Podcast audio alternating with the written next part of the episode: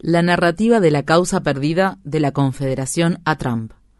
Amy Goodman y Denis Monihan.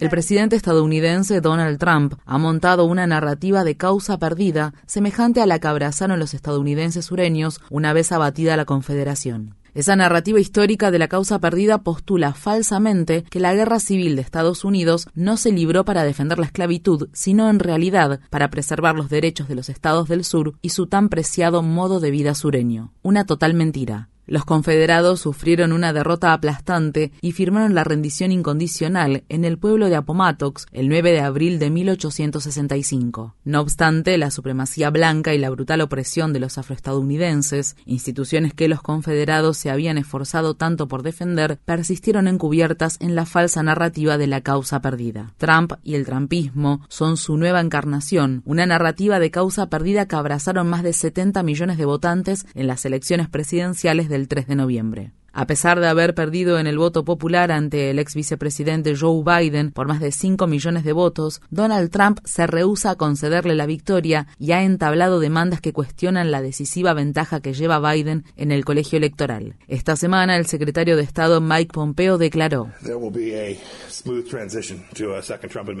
Habrá una transición tranquila hacia un segundo mandato de Trump. Luego de las elecciones, Trump les pidió la renuncia a su secretario de Defensa y a otros funcionarios cuya lealtad consideraba insuficiente y ahora está llenando el Pentágono de funcionarios obsecuentes como el racista islamófobo Anthony Tata, quien acusó al presidente Obama de ser musulmán en secreto y se refirió a él como un candidato de Manchuria y un líder terrorista. Lo que se ha perdido en medio del caos es este hecho simple e indiscutible. El activismo de los movimientos populares logró impulsar una participación electoral histórica que le concedió el triunfo en las elecciones a Joe Biden y Kamala Harris. Brie Newsom Bass, artista y activista antirracista de Carolina del Norte, dijo esta semana en una entrevista brindada a Democracy Now!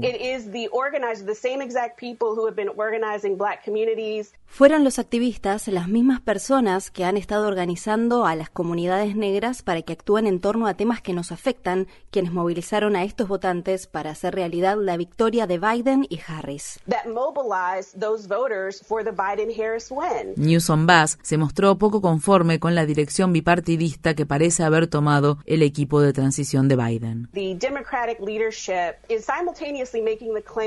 Al mismo tiempo, el liderazgo demócrata sostiene que debemos trabajar con ellos, establecer un proceso de cooperación bipartidista con el partido que se niega a reconocer los resultados de las elecciones, el partido que acaba de tratar de evitar que celebremos elecciones libres y justas, el partido que hizo esfuerzos desenfrenados por restringir la participación de los votantes, privarlos de su derecho al voto e intimidarlos, en particular a las comunidades de color el partido que se opone por completo a la idea de que existimos, el partido que básicamente aboga por una forma de genocidio al impedir que tengamos un adecuado acceso a la atención médica, algo que ha devastado a nuestras comunidades. Uh, en 2015, tras el asesinato de ocho filigreses afroestadounidenses y de su pastor en la iglesia Emanuel de la ciudad de Charleston, en el estado de Carolina del Sur, Brie Newsom decidió llevar a cabo una valiente y desafiante acción en protesta contra el racismo sistémico. El asesino era un orgulloso supremacista blanco que había publicado fotos en las que se lo veía sosteniendo la bandera de batalla confederada, un emblema racista que todavía ondeaba en el edificio del gobierno estatal de Carolina del Sur. Cuando se desataron la ira y el dolor en todo el mundo por la masacre, Brie Newsom trepó el mástil de nueve metros de altura donde estaba izada la bandera y, mientras la policía la observaba desde abajo, descolgó la bandera confederada del mástil principal del edificio. Después de descolgar la bandera, Newsom exclamó. Vienen a mí con odio, opresión y violencia. Yo vengo en nombre de Dios. Esta bandera se baja hoy.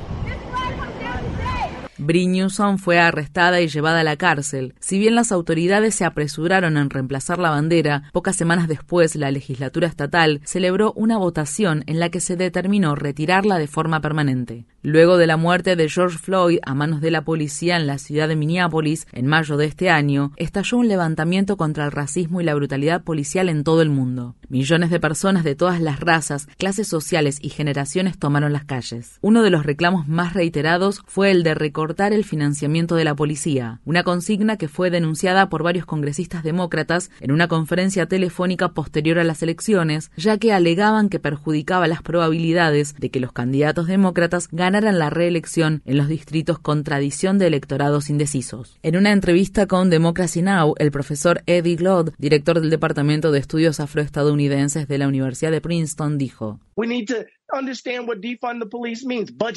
Debemos entender lo que significa recortar los fondos para la policía, presupuestar sus valores, presupuestar sus valores, eso es lo que significa en esencia.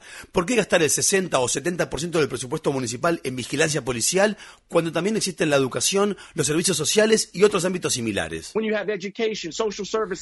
El profesor Glod añadió, Asumir la verdad a la que nos enfrentamos implica de manera fundamental la cuestión de si vamos a aceptar o no la idea de que somos una democracia multirracial. El primer uso documentado de la expresión causa perdida para reinventar el espíritu de la Confederación, como el de una lucha por la cultura sureña y los derechos estatales, se remonta al año 1866. El mito de la causa perdida instigó más de un siglo y medio de violencia y racismo, linchamientos, quema de cruces, leyes segregacionistas, brutalidad policial y encarcelamientos masivos de las personas de color. Trump, por el momento, sigue siendo presidente y cuenta con un inmenso poder ejecutivo y un arsenal de armas a su disposición, todo administrado por un círculo de aduladores ansiosos por cumplir sus órdenes. Si la ley, la tradición y el voto popular prevalecen en los próximos dos meses, Trump dejará su cargo o será apartado el 20 de enero de 2021. Sin embargo, el trumpismo no se esfumará una vez que Trump se haya ido. Permanecerá como la nueva encarnación de la antigua causa perdida de la Confederación.